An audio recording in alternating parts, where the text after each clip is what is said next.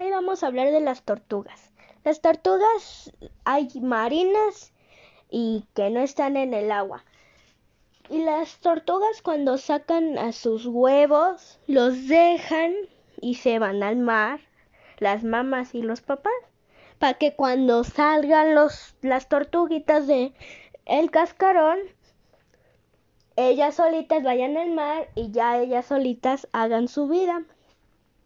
Y las tortugas se alimentan de algas y verduras y frutas y cáscaras de, de frutas o verduras. Por ejemplo, cáscara de plátano, de, de, pues, de chayote, etcétera.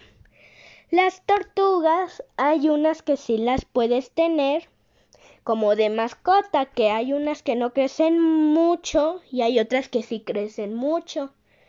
Y las tortugas ya están en peligro de extinción porque a veces tiran plásticos y pues a veces se ahogan o avientan popotes y les entra en sus nariz y pues están en peligro de extinción y se preguntarán qué es en peligro de extinción, que ya van a desaparecer.